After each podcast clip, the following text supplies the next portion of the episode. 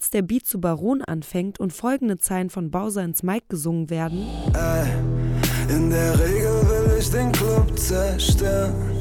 Pegel, Pegel, Pegel mich hoch. Fängt die Crowd an, richtig abzugehen und mitzufeiern. Bowser ist nicht nur mit seinem DJ auf der Bühne, sondern hat sogar eine kleine Band mitgebracht, mit der er zum ersten Mal auftritt. Was ist das wohl für ein Gefühl, wenn man seine eigenen Texte mitgerappt und gesungen vom Publikum hört? Verrückt irgendwie. Weil äh, als ich auf Tour war, kannte die Songs noch niemand, da waren die noch nicht veröffentlicht.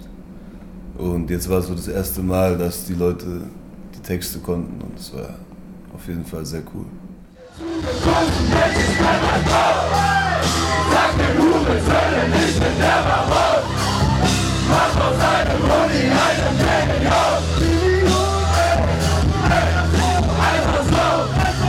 Sein Album Drei Farbenhaus hört sich beim ersten Hinhören harmlos an.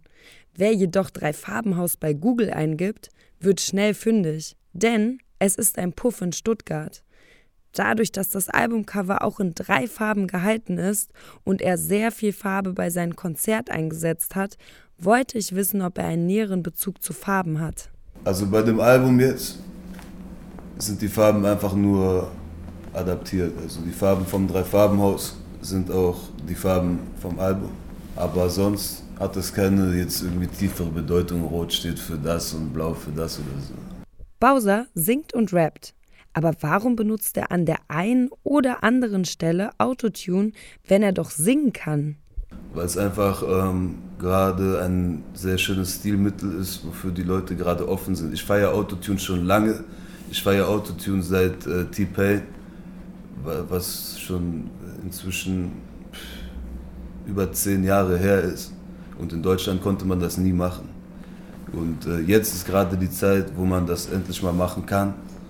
Und deswegen wollte ich das auf jeden Fall auch bei mir mit einfließen lassen, einfach nur als Stilmittel. Bowser hat sich nicht nur immer dem Hip-Hop gewidmet, sondern fühlt sich auch zu anderen Musikrichtungen wie Jazz, Blues, Funk und Soul hingezogen. Meine Mutter hat viel so Sachen gehört früher. Uh, cool and the Gang, Stevie Wonder, Ohio Players um, und so Sachen. Und dadurch äh, hat mich das äh, immer inspiriert. Ich habe das auch sehr gefeiert und immer viel gehört. Und viel davon einfach aufgenommen. So. Was wünscht sich denn Bowser für die Zukunft? Goldalben und Koks und Nutten. Geil, aber die hattest du doch schon, oder? Ja, aber mehr. Mehr willst Noch mehr. Sag mir, du Baby?